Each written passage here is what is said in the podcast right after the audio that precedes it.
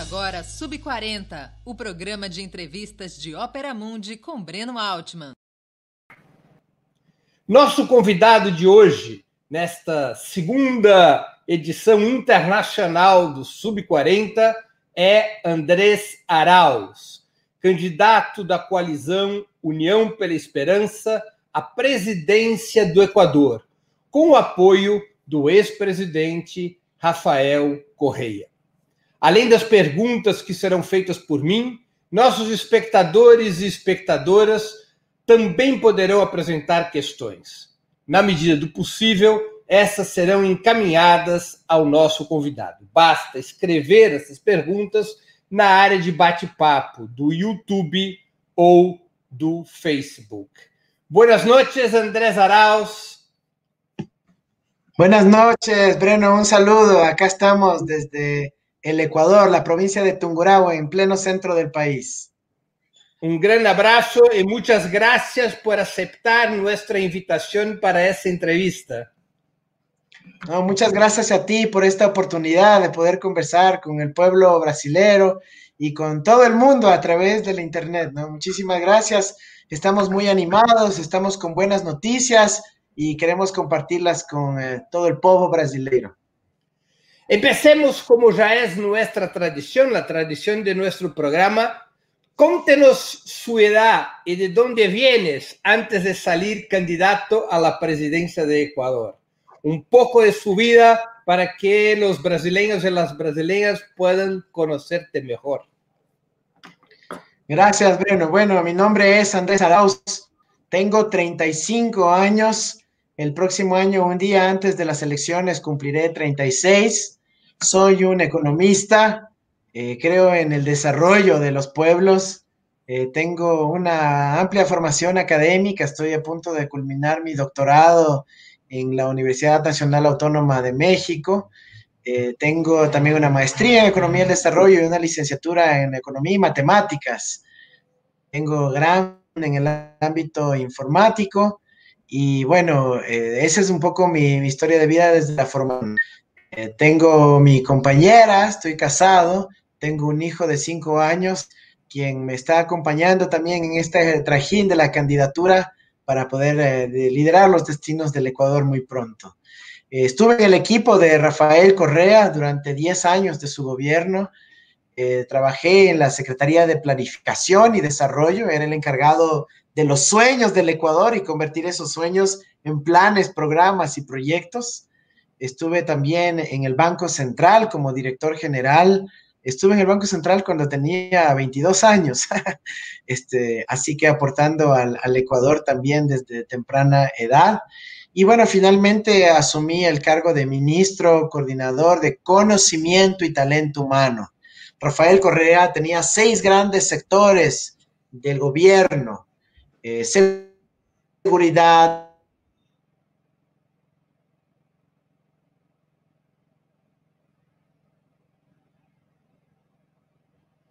um, houve um problema qualquer de conexão, a gente está esperando ele voltar. Economia. Hum.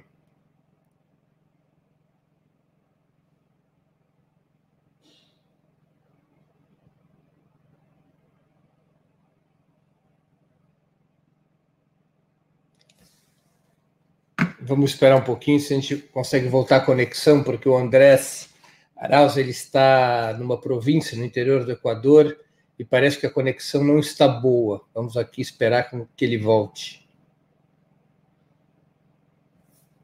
Hum, pronto, acho que está voltando.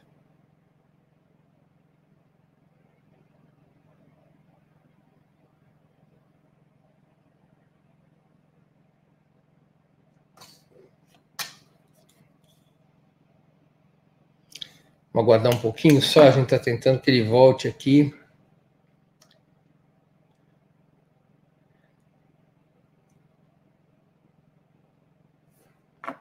Vamos só mais um minutinho.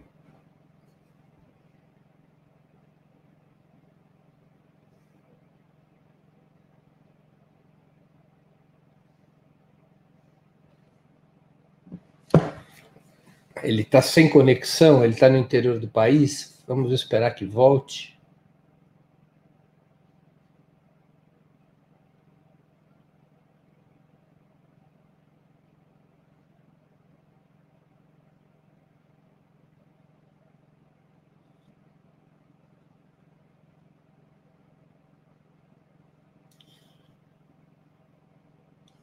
Mais um pouquinho, pessoal, um pouquinho de paciência, que eles estão nos informando que estão é, retomando a conexão. Às vezes acontece dessas coisas, às vezes por causa da chuva, às vezes porque também no interior do país a conexão não é das melhores. E provocou instabilidade e, essa queda. Uh, ele está num evento de campanha e ele está fazendo a, essa entrevista conosco uh, a partir de uma casa de campanha bem no interior do país As eleições no Equador são dia 7 de novembro, ele está em plena campanha, né? Ele está a dois meses das eleições e nos cedeu essa, esse horário, mas é, estando num lugar com a conexão não é das melhores.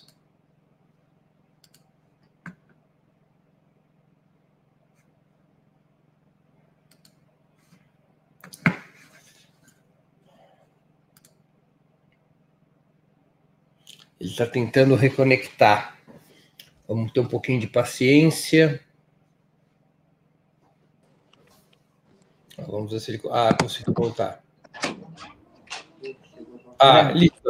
Listo. Bueno, bueno, bueno, vamos. Sí, mil disculpas por esa falla de conexión. No, ahora está bien, ahora está muy bien, incluso mejor de que estaba antes.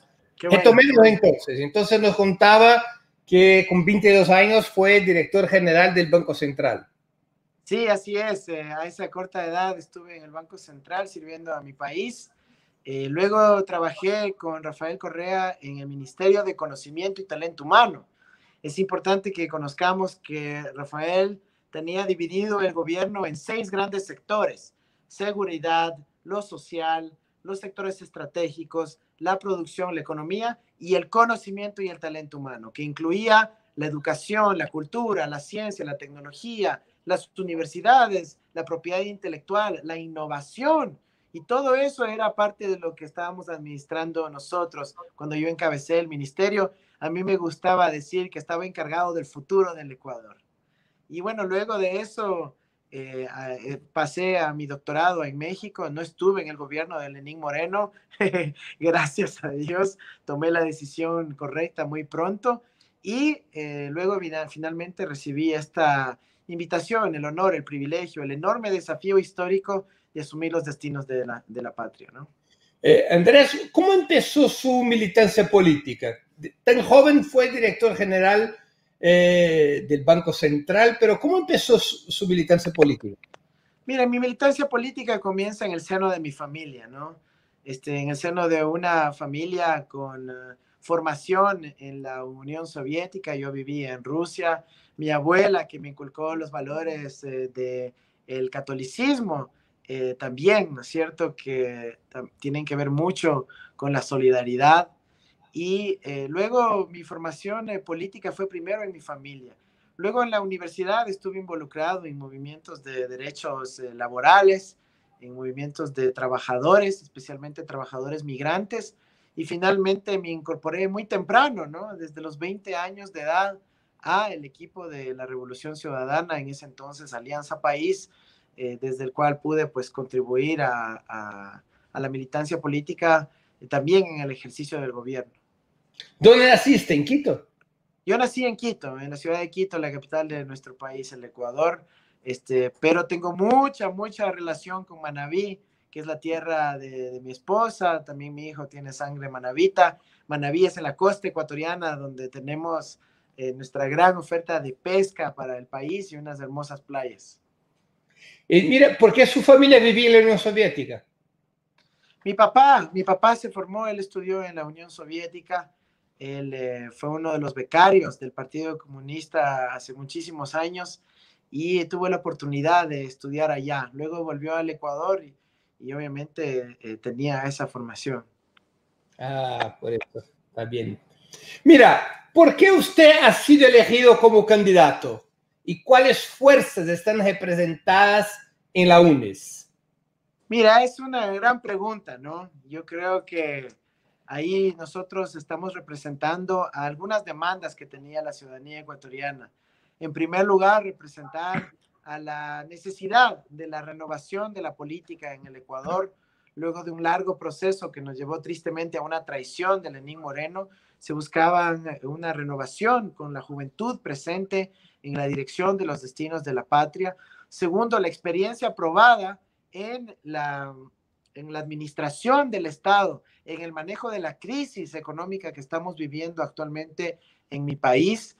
Yo fui uno de los actores claves en las anteriores crisis de 2009 y 2014 que vivimos durante el gobierno de Correa y creo que ese pilar también ha sido muy importante, ¿no? La juventud, el tema de haber sido un economista con experiencia, pero también el hecho de que puedo representar a sectores más amplios de la sociedad ecuatoriana, más allá de lo que nosotros nos identificamos, que es el correísmo, pero que representamos unos valores adicionales más vinculados a nuestra generación, como la importancia de lo ecológico, como, como la importancia de lo tecnológico y esta visión del siglo XXI que estamos aportando al Ecuador. ¿Qué fuerzas están representadas en su coalición, en la Unión por la Esperanza? Mira, a nivel de político tenemos a dos partidos. Los dos son, para usar un término, prestados, porque recuerda que la Revolución Ciudadana el eh, movimiento de Rafael Correa está proscrito en el Ecuador, es decir, no tiene partido político. Entonces son dos fuerzas aliadas que han auspiciado nuestra participación democrática. La una se llama Compromiso Social, la otra se llama Centro Democrático, pero además de estos dos partidos, está representada pues la revolución ciudadana, el correísmo y además sectores amplios de la sociedad, de la izquierda, movimientos sociales, movimientos de trabajadores, movimientos patrióticos de centro, pero que creen en una política nacionalista de desarrollo, movimientos en general de, los pueblos indígenas del Ecuador y también movimientos sociales vinculados a la lucha antiimperialista, a la lucha eh, por la soberanía del país, muchos movimientos locales también que no tienen representatividad nacional, pero que están representados dentro de cada una de las provincias del Ecuador. ¿Cuál, eh, usted ya ha manifestado su opinión de que Lenin Moreno es un traidor. Háblenos un poco más sobre eso y cuéntenos qué se pasó con Lenin Moreno, que fue apoyado por el presidente, entonces presidente Rafael Correa en las elecciones. ¿Qué hubo con Lenin Moreno? Mira, Lenin Moreno, desde mi perspectiva hay dos explicaciones, ¿no? La una estructural y la otra más de personalidad, de actitudes. Eh, la una estructural que tiene que ver con el cambio en la correlación de fuerzas en la región y él al no tener una posición suficientemente sólida en defensa de los intereses eh, del país, del futuro del Ecuador, simplemente sucumbió ante la más mínima presión que hubo eh, de las fuerzas imperiales. Segundo, también en ese contexto, él tuvo los SINA Papers, un escándalo de corrupción que se reveló hace poco y que probablemente fue utilizado como instrumento de chantaje en contra de él. Pero eso sería darle demasiado mérito. Yo creo que también hay una explicación que tiene que ver con el hecho de una personalidad absolutamente débil y mediocre, que una vez que él ya no tenía a quién portarse leal o consecuente cuando Rafael Correa dejó el poder, buscó al siguiente poder, que era el capital financiero y las fuerzas hegemónicas a nivel planetario. Es ahí donde él se siente cómodo, ¿no? Simplemente rindiendo pleitesías al poder. Eso generó un descalabro de nuestro movimiento político, una partición en dos de nuestra fuerza parlamentaria y sobre todo lo más grave de todo, una traición al pueblo ecuatoriano, porque empezó a gobernar con el plan de gobierno de la derecha e inclusive llegó a decir en público que él odiaba a los que votaron por él y ese desprecio se siente en la calle porque el gobierno ecuatoriano ha abandonado totalmente a su gente, a, eh, inclusive antes de la pandemia y más aún luego de la pandemia. ¿Cuáles fueron las principales medidas de traición de Lenny Moreno? Lo que él ha hecho en contradicción con el programa por lo cual ah, ha sido electo. Mira, la principal tiene que ver con la traición a la democracia y a nuestro proceso constitucional en el Ecuador. Primero que gobernó con un proyecto político distinto al que venció. En la constitución nosotros teníamos un mecanismo para remediar, para corregir aquello, que se llama la revocatoria del mandato, pero impidió que se realice la votación de revocatoria del mandato. Nuevamente traicionando al pueblo, a la democracia a la constitución. Luego estableció un reordenamiento institucional donde cambió todos los jueces del Ecuador, incluyendo los máximos, que es la, Corte Constitucional. Luego impidió que haya un pronunciamiento de eh, los ciudadanos cuando votaron por renovar el Consejo de Participación y destituyeron a los miembros de ese consejo, que era el que hubiera podido recuperar la institucionalidad del Ecuador. Eso ha sido quizás lo más grave, porque es una lesión de muerte a la democracia ecuatoriana y que ahora estuvo a punto de impedirnos participar en el proceso electoral. A quien sí impidió el proceso de participación fue a Rafael Correa, que pudiera haber sido candidato a vicepresidente, pero que gracias a esta enorme traición y cambio institucional se lo impidieron. Y en términos económicos, ¿qué ha hecho Lenny Moreno en contradicción con la política del correísmo? Ah, no, pues completo. La traición ahí ha sido un viraje de 180 grados. Adoptó una política absolutamente favorable a los intereses del capital especulativo eh, extranjero, a favor del capital financiero nacional. Este, ha, generado una política de aperturismo económico eh, total, en donde en el Ecuador ha habido una extranjerización de la economía, en donde se ha privatizado bienes públicos, bancos estatales también, en donde se ha precarizado la situación de los trabajadores, se aprovecharon de la pandemia para impulsar leyes en donde se permite bajar los sueldos en un 25%, donde se pidió despedir eh, sin liquidaciones, eh, en donde básicamente se ha paralizado y se ha congelado el crecimiento del gasto público, incluso en áreas como la salud y la educación. Y eso sí, ha privilegiado en un 100% el pago de la deuda externa inclusive en una situación en donde las recomendaciones de los organismos internacionales eran que no se pague todavía porque había que privilegiar la atención a los enfermos, a los ciudadanos. Eh, las manifestaciones del año pasado, eh, que se en cuenta en las calles de Quito y de otras ciudades del Ecuador, ¿de qué se trataron esas manifestaciones? Disculpa, Breno, ¿me puedes repetir la pregunta? El año pasado, Ecuador tuvo protestas, manifestaciones muy amplias, muy multitudinarias, manifestaciones en contra del gobierno de Lenin Moreno. ¿Cuáles eran las reivindicaciones de, de esas protestas? ¿En contra qué estaban esas protestas?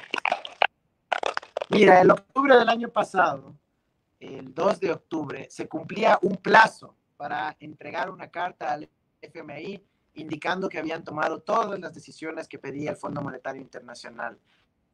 Y como no tenían el apoyo político para poder aumentar impuestos, el IVA, el impuesto a valor agregado, entonces lo que hicieron fue de forma repentina quitar todos los subsidios a los combustibles en el Ecuador, incluyendo el diésel.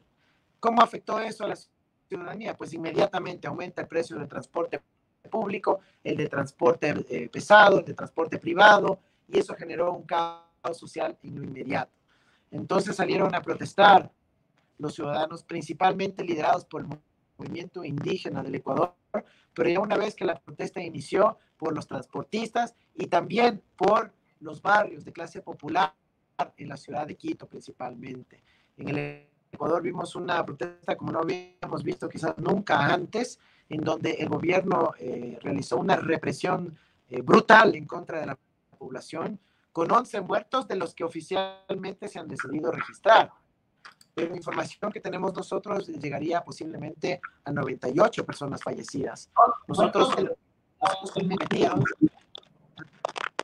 nos hemos comprometido a crear una comisión de la verdad para que se sepan cuáles fueron las decisiones del gobierno ya en la política represiva, en la política de inteligencia, de investigación, de acoso, y que derivó en el apresamiento de tres dirigentes de la Revolución Ciudadana, entre ellas la prefecta de Pichincha, Paola Pavón, y el hoy secretario de eh, nuestro movimiento político, Virgilio Hernández. Andrés, eh, esas protestas, manifestaciones, están representadas en la coalición Unión por la Esperanza. O sea, de esas protestas eh, hubo un impulso para el surgimiento de, la coalición que presenta a usted como candidato a la presidencia. Sí, Breno, están representados de forma parcial, no total. Están representados porque hay muchos de los movimientos sociales, de los movimientos urbanos, de los movimientos campesinos, que sí se adhirieron a las protestas y están reflejados en la estructura de la Unión por la Esperanza. Están efectivamente incluso como candidatos en muchos de los puestos asambleístas para nuestro proyecto político. Podemos hablar de compañeros incluso que hicieron un rol simbólico, como Yajaira Orresta, que fue disparada directamente a los ojos y obviamente le quitaron uno de sus ojos. Ella lidera una de las listas para asambleístas en la ciudad de Quito. Tenemos a compañeros eh, del movimiento indígena que participaron en las movilizaciones, compañeros de movimientos sociales que tuvieron un rol crítico y fundamental en la movilización ciudadana en ese, en ese día en esos días de octubre. Pero si hay un sector que está por fuera y que básicamente pertenece a la CONAG, el movimiento indígena eh, del Ecuador, eh, y que ellos están eh, por fuera, tampoco están muy cómodos con la candidatura que surgió del movimiento indígena, y hemos coincidido en un espacio que fue convocado por Evo Morales en Bolivia y que nos ha permitido conversar, abrir una conversación honesta, programática, eh, que puede derivar eh, en un programa de largo plazo para construir un Estado plurinacional e intercultural. Eh, una espectadora nuestra, Palestina das Dores Trindade, pregunta, ¿quién es su candidato a vicepresidente? ¿Cuál es el perfil de su... Ah, se, se cayó, ¿no? No, está volviendo. te voy a repetir la cuestión y pido también a la producción del programa que ponga la cuestión en la, en la pantalla. Eh, Aparecida das Dores Trindade, una espectadora nuestra, pregunta, ¿quién es su candidato a vicepresidente? Su nombre y su perfil.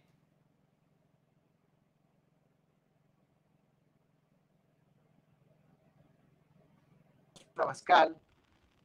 Hola, el candidato a vicepresidente se llama Carlos Rabascal. Es un compañero, un periodista un comunicador, empresario de la ciudad de Guayaquil, la segunda ciudad eh, en el Ecuador, en la provincia de Guayas. Él eh, es parte de la coalición de la Unión por la Esperanza. Él representa a los sectores a los cuales nos queremos acercar, sectores del nuevo progresismo, del centro hacia la izquierda, y es eh, una persona que va a estar encargada la relación y del funcionamiento del aparato productivo del Ecuador. Eh, él es un gran compañero que estuvo también vinculado al proceso de la Revolución Ciudadana en el gobierno de Rafael Correa, pero desde el periodismo, desde el periodismo en la televisión pública, desde el periodismo independiente y nos permite ampliar, ¿no es cierto?, en nuestra relación con la sociedad y el pueblo ecuatoriano. Andrés, eh, ¿Cuáles son las principales medidas de su programa de gobierno?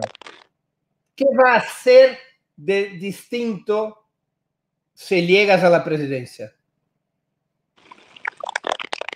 Mira, nuestra principal prioridad y lo que vamos a actuar en los primeros días tienen que ver con la emergencia sanitaria y con la emergencia económica. Estamos viviendo una crisis económica sin precedentes en el Ecuador y además en el medio del abandono que tenido el gobierno a la población. Nosotros tenemos como prioridad exclusiva y excluyente la recuperación económica. Hemos hablado ya para poder tener una provisión de vacunas para la población y de esa manera reactivar las relaciones, las relaciones económicas y productivas, por un lado, restablecer el sistema de salud que fue destruido en el gobierno de Moreno, y por otro lado, la reactivación económica, que tiene que ver con poner dinero en el bolsillo de la gente, algo similar a las transferencias de renta que hemos visto en, eh, en Brasil y en otras partes del mundo, para que eh, la ciudadanía pueda tener ingresos, reactivar el consumo, fomentar el trabajo y el empleo y que las madres de familia puedan cubrir las necesidades alimentarias de sus hijos. En el Ecuador, por primera vez, estamos viendo niveles relativamente altos de desnutrición aguda y riesgos de que tengamos una crisis humanitaria y de hambre en el Ecuador. Andrés, hay, hay, dos preguntas sobre cuestiones de gobierno que ganan la elección. Una de esas cuestiones es de Janaína Marx. El enfoque en el desarrollo es un punto importante en Ecuador. Sin embargo, creo que también es necesaria una formación política, principalmente, principalmente de la juventud. ¿Cómo pretenden llevar ese tema?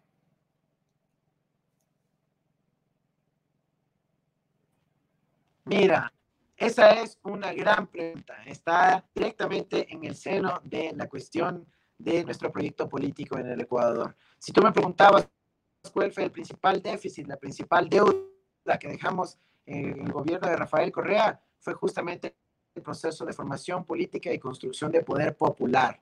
Ya, esto es muy importante, porque si hubiésemos tenido algo contundente y fuerte en ese aspecto, la traición de Moreno no hubiera más 15 días.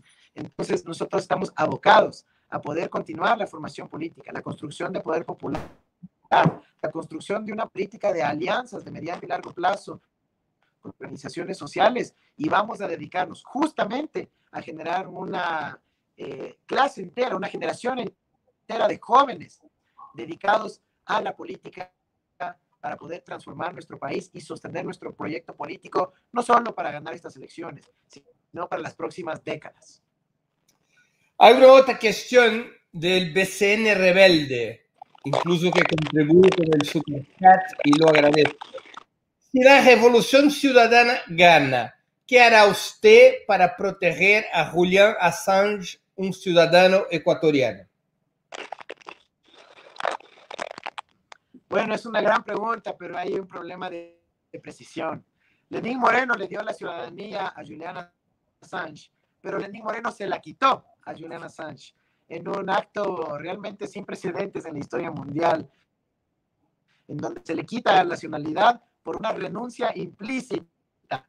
Entonces, esa situación permitió que luego se pueda permitir el ingreso de eh, los policías británicos a la embajada ecuatoriana en Londres nosotros lo que vamos a iniciar desde nuestro gobierno es un proceso de auditoría y revisión a cómo fue que Lenín Moreno le quitó la nacionalidad a Juliana Assange.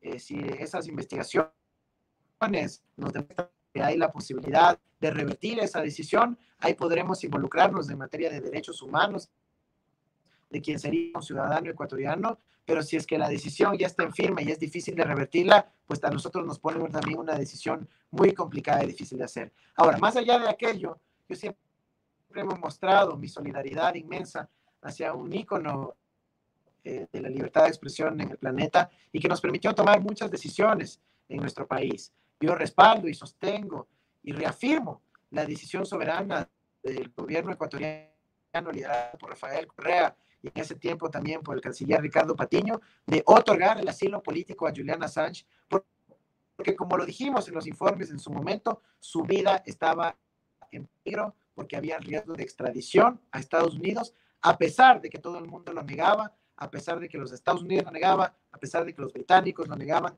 lo de fondo era el riesgo de su extradición a Estados Unidos por delitos con consecuencia degradante e inclusive la muerte.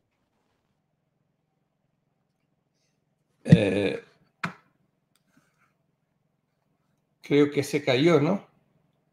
Parece que caiu de novo.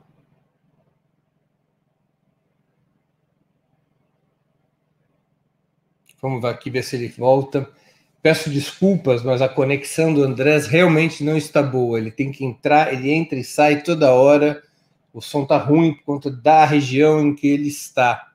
É uma entrevista muito interessante, mas nós estamos sendo prejudicados pelo problema de conexão.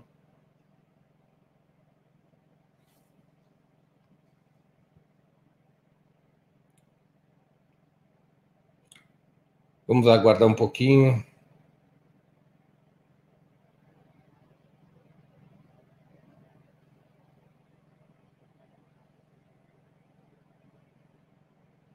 Só mais um pouquinho, ver se ele consegue voltar.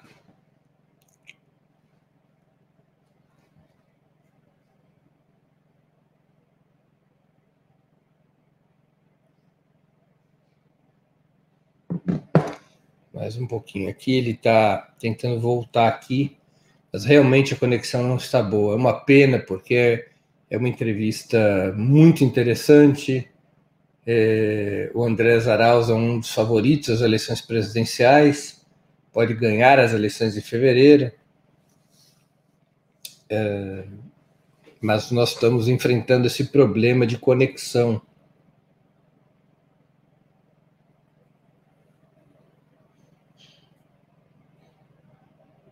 Vamos ver aqui. Ah, parece que está voltando. Ah, vamos. Retornando aqui, Andrés, eh, ¿me, ¿me, escuchas bien?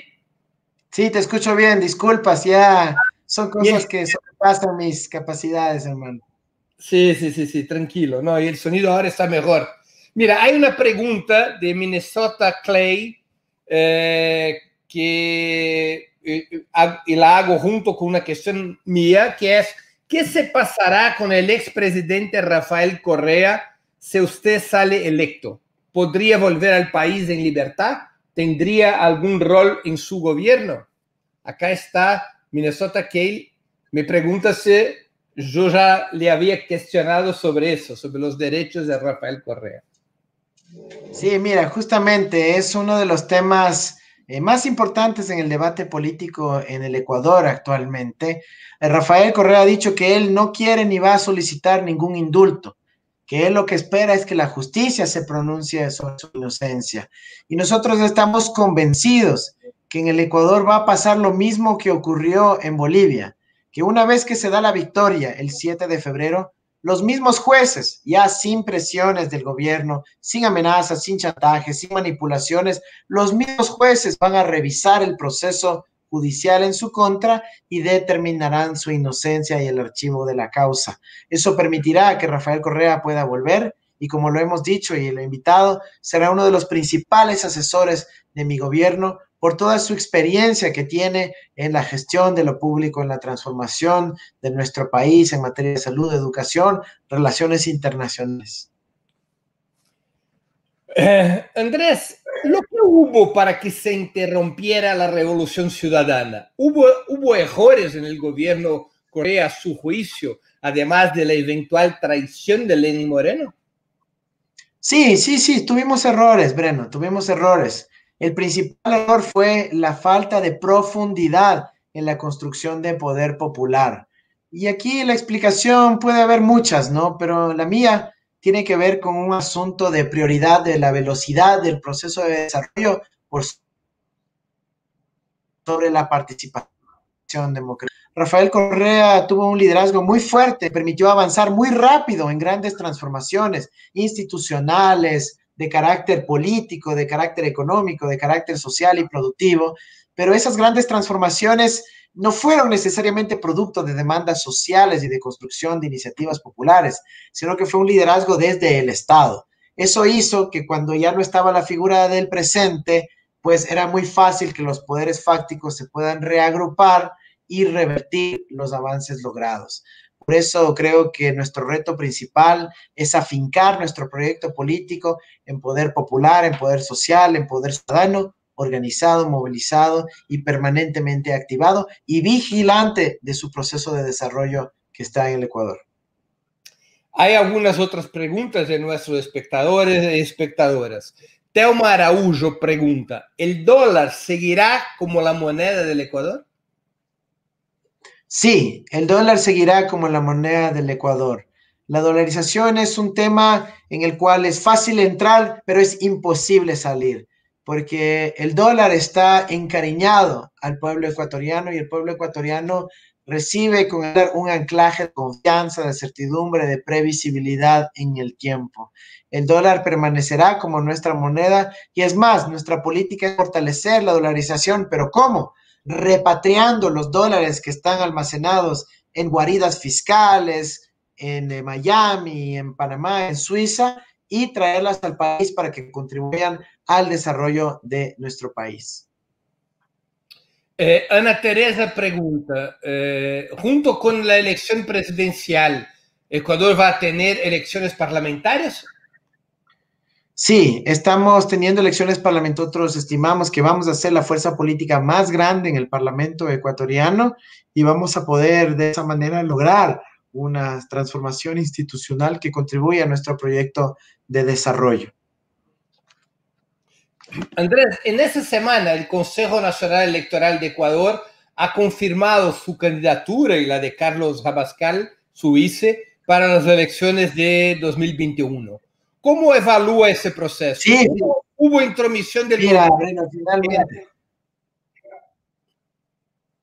finalmente fuimos aprobados, está nuestra candidatura en firme, luego de un largo proceso en donde muchos abogados, lobbyistas de las grandes transnacionales se dedicaron a boicotear nuestra participación electoral en complicidad con el gobierno de Lenín Moreno que presionó a los jueces del Tribunal Contencioso. Eh, finalmente logramos participar. Eh, lo que sí lograron ellos es sacar a Rafael Correa de la opción como vicepresidente, ¿no? Eso lo lograron mediante una sentencia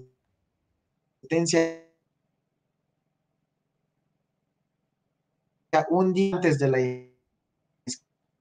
inscripción.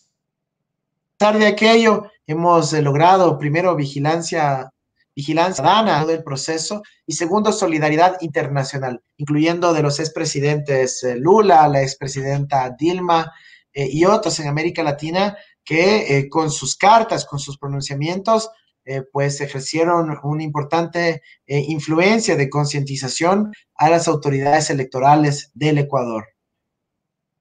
¿Ustedes tienen ese celo de que puede haber un fraude en las elecciones? Sí, sí tenemos ese recelo. Hay intentos ya de suspender las elecciones para que no sean el 7 de febrero. Estamos desplegando una exigencia de vigilancia y control electoral muy grande por parte de nuestros amigos, aliados y observadores internacionales, pero también estamos desplegando nuestra propia fuerza de control electoral. Es un asunto muy, muy importante. No podemos permitir que nos roben los votos el día de la elección. Tenemos muy fresca la experiencia de Bolivia y estamos preparados para enfrentar un escenario similar. ¿Quiénes son los principales contrincantes de la UNES, de, su candidatura? Mira, hay 18 candidatos en la papeta, pero básicamente dos con posibilidades fuertes. El uno es eh, Guillermo Lazo, es un banquero neoliberal. El segundo es Yacu Pérez, eh, un activista indígena hasta hace poco prefecto de Azuay, y apenas estuvo un año en el cargo antes de renunciar para esta aventura electoral.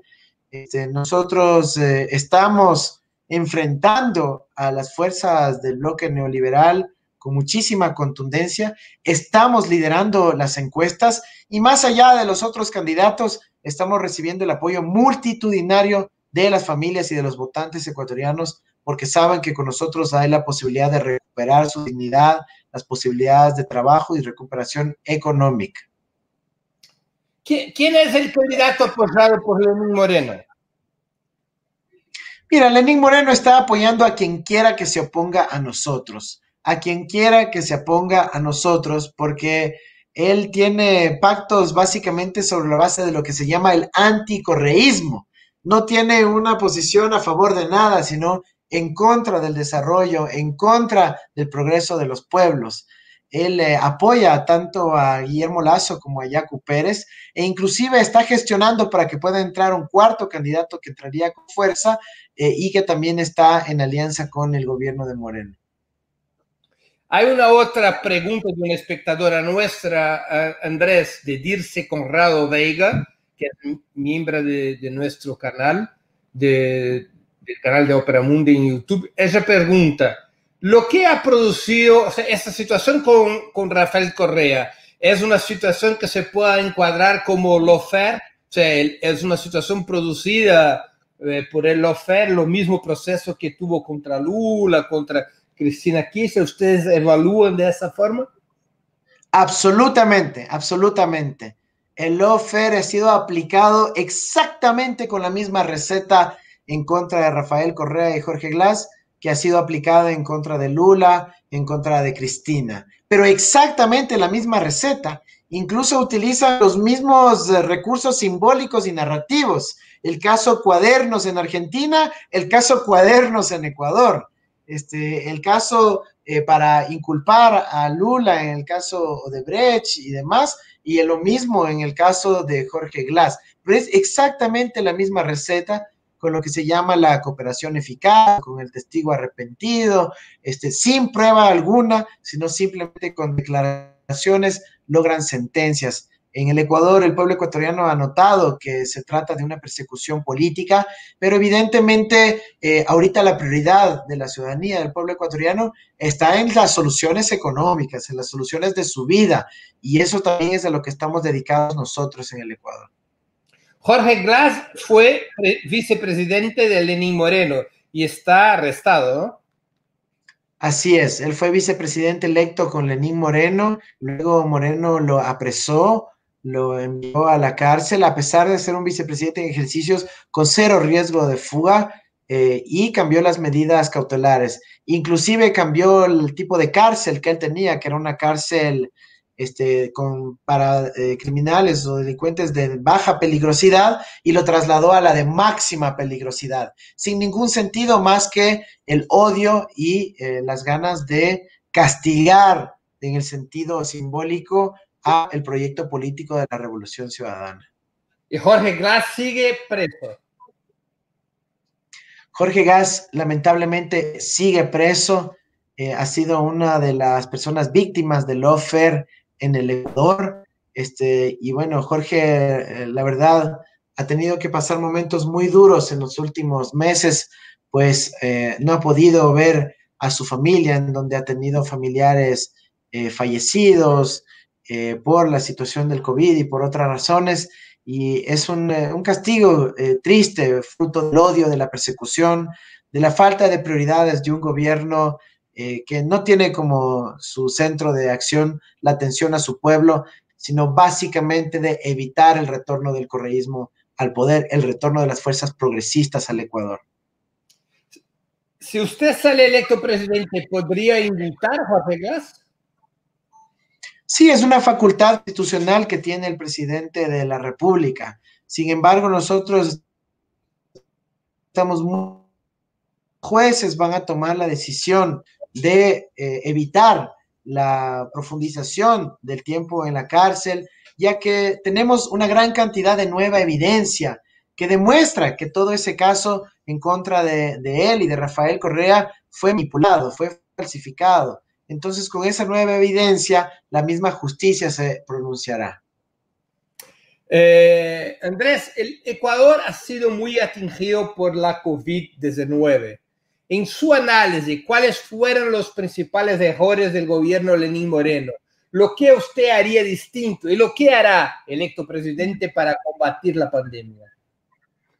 Mira, los errores fueron enormes. Tenemos, de hecho, la propuesta para que la Comisión de la Verdad que creemos revise también una auditoría ciudadana integral a las políticas del gobierno con relación al COVID.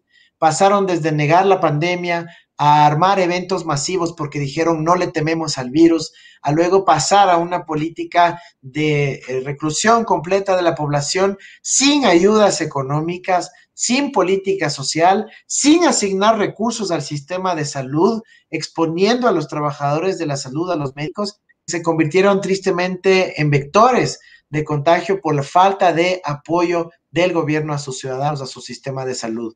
Nosotros lo que vamos a hacer ya recibiendo el país de forma en la fase tardía del COVID será priorizar el acceso a la vacuna, por un lado, volver a fortalecer el sistema de salud pública, crear un comité de científicos que esté a cargo de la política epidemiológica de nuestro país y finalmente generar apoyo económico sustancial para reactivar la economía reconstruir el tejido empresarial lo más pronto posible para retomar eh, el desarrollo de nuestro país y, por supuesto, las condiciones económicas de dignidad para la ciudadanía.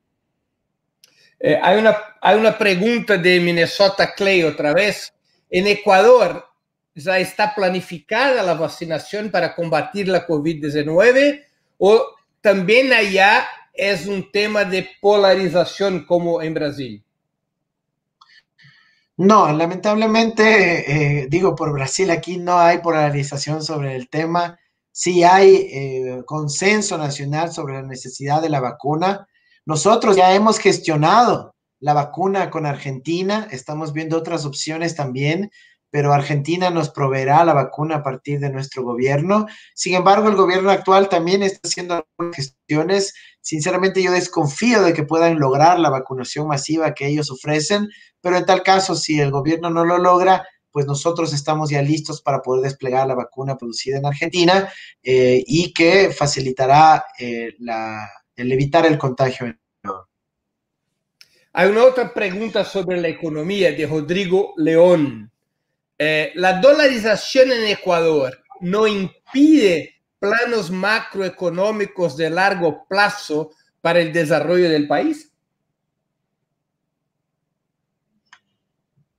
Mira, la dolarización genera algunos problemas, como el tema de tener que lidiar con el tipo de cambio de países vecinos que están devaluando constantemente. Me refiero particularmente a Colombia, menos a Perú. Eso sí nos genera una presión sobre la balanza de pagos, el tipo de cambio, la estabilidad de nuestra balanza comercial. Pero nosotros hemos aplicado medidas creativas para mitigar esos efectos. Y por otro lado, sí hay eh, beneficios de la dolarización para el desarrollo de largo plazo y que tienen que ver con la certidumbre, Breno. Eso quizás no les guste escuchar a muchos de nuestros amigos este, de la izquierda mundial, de la izquierda latinoamericana, pero en nuestro caso, en Ecuador, el dólar ha, ha, permitido la previsibilidad, la confianza en el largo plazo. Antes en el Ecuador no teníamos créditos a 25 años plazo porque había mucho riesgo cambiario en las operaciones. En cambio, ahora con el dólar tú sí puedes conseguir créditos a 20, 25 años plazo, especialmente para vivienda, para inversión de largo plazo, y nos permite tener estabilidad, anclaje macroeconómico eh, alrededor de ese tema. Y por supuesto, sí te da estabilidad en el poder adquisitivo de la familia ecuatoriana, ¿no? Eso es muy importante. Con Lenny Moreno, Andrés, política externa de Ecuador, se ha superdictado a las posiciones del Departamento de Estado norteamericano y a la Organización de los Estados Americanos, la OEA. ¿Cuáles van a ser Absolutamente. Los, ¿Cuáles van a ser los cambios si usted gana en febrero?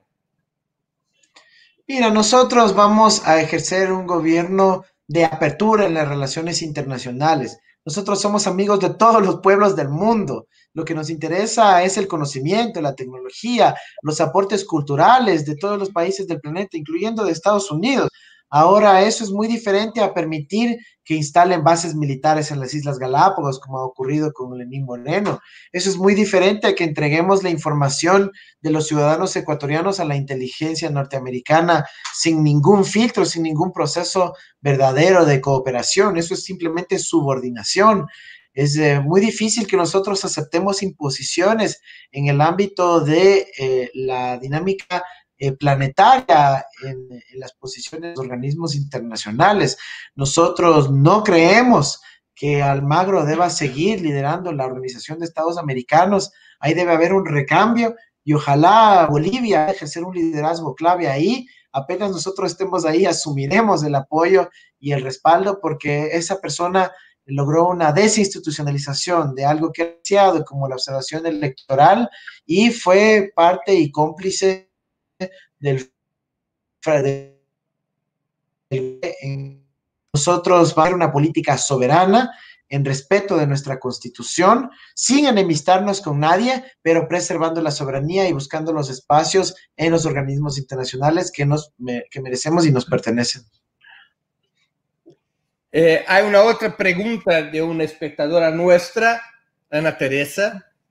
Eh, es, ¿cuál sería la menina de los ojos? O sea, la cuestión más, su primer acto como presidente, su cosa más importante. Mira, la primera acción y la prioridad excluyente en el corto plazo es la recuperación económica. Y vamos a poner dinero en los bolsillos de las familias ecuatorianas para que puedan salir de la situación de desesperanza en la que están y puedan reactivar su consumo alimentando a sus niños. Esa será la primera acción que llevaremos a cabo Insisto, la emergencia económica junto con la emergencia sanitaria serán las prioridades de nuestro gobierno en los primeros siete meses y a partir del 2022, mientras armamos los estudios, los proyectos de desarrollo, recuperaremos nuestra estrategia de largo plazo, que es nada más que recuperar los planes que ya dejamos en el gobierno de Rafael Correa y empezarlos a cumplir para que nuestro país avance sostenidamente en el desarrollo que se comprometió Rafael Correa y que continuaremos en, su, en este caso su legado. Andrés, estamos llegando al final de nuestra entrevista. Voy a hacer algunas preguntas cortitas, ¿está bien? Primero, equipo de fútbol. Yo soy hincha del eh, Nacional de Quito, que ahora está en una posición muy mala en la tabla de posiciones pero tiene la virtud de tener solo jugadores ecuatorianos. Yo soy muy nacionalista en ese aspecto. Un libro inolvidable. Ah, mira, un libro inolvidable. Eh, ¿Qué te puedo decir? El, el, libro que más me motivó a mí en mi juventud y que siempre lo recuerdo es eh, Juan Salvador Gaviota. Este, creo que nos permitió soñar a muchos jóvenes. Eh, una, su música preferida.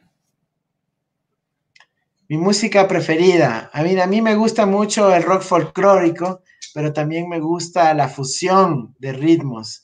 Así que me gusta todo lo que es el tango electrónico, me gusta el hip hop y me gusta el, eh, como te decía, eh, la fusión de, de ritmos, ¿no? Folclóricos junto con el rock. El plato preferido. El plato preferido se llama el ceviche jipijapa, que es un plato de pescado, eh, una sopa fría de pescado con maní y aguacate que te invitaré cuando vengas acá al Ecuador. Una película marcante. Te voy a decir una de las más recientes que me gustó muchísimo, ¿no? Película coreana sobre las relaciones y las clases sociales en, Corea. Creo que eh, ha generado un impacto interesante. Sí, acá en Brasil tuvo el nombre de Parasita. Ah. Bueno, un ídolo su ídolo político. Mi ídolo político. Oye, qué buena pregunta. Es un tema eh, trascendental. Yo diría que Eloy Alfaro. Eloy Alfaro en el Ecuador fue líder de la revolución liberal, es el que permitió básicamente que el Estado sea el que nuevamente gobierne eh, la sociedad y que podamos tener cosas tan básicas como el registro civil, el derecho a votar de las mujeres ecuatorianas eh, e inclusive eh, la educación laica y, y gratuita, ¿no? Un episodio histórico en lo cual te gustaría haber participado? Ah, la crisis de misiles en Cuba en 1962, ¿no? Creo que es una, un episodio histórico muy interesante que, que tuvo ahí a Cuba en medio de dos gigantes como protagonista de la historia. Bueno, Andrés Arauz, yo quería te agradecer muchísimo por aceptar nuestra invitación y por informar a los brasileños sobre la situación de su país, la situación de su campaña y de su candidatura. Te deseo mucho buena suerte en la campaña electoral. y buenas noches. Y gracias. Muchísimas gracias, Breno. Un saludo a todo el pueblo brasilero y aspiramos a seguir construyendo lazos de hermandad entre nuestros pueblos. Ya el futuro para el Ecuador está muy próximo a llegar el 7 de febrero retornará el progresismo a nuestra patria y con ello la integración latinoamericana. Un abrazo. Encerramos assim mais uma edição do programa Sub40. Para assistir novamente esse programa, se inscreva no canal do Opera Mundi no YouTube. Curta e compartilhe nossos vídeos. Deixe seus comentários. O jornalismo de Ópera Mundi é mantido com o seu apoio. Faça uma assinatura solidária em www.operamundi.com.br. Com um pequeno valor mensal, você nos ajuda no desenvolvimento de um jornalismo independente e de qualidade. Obrigado pela audiência e até a próxima.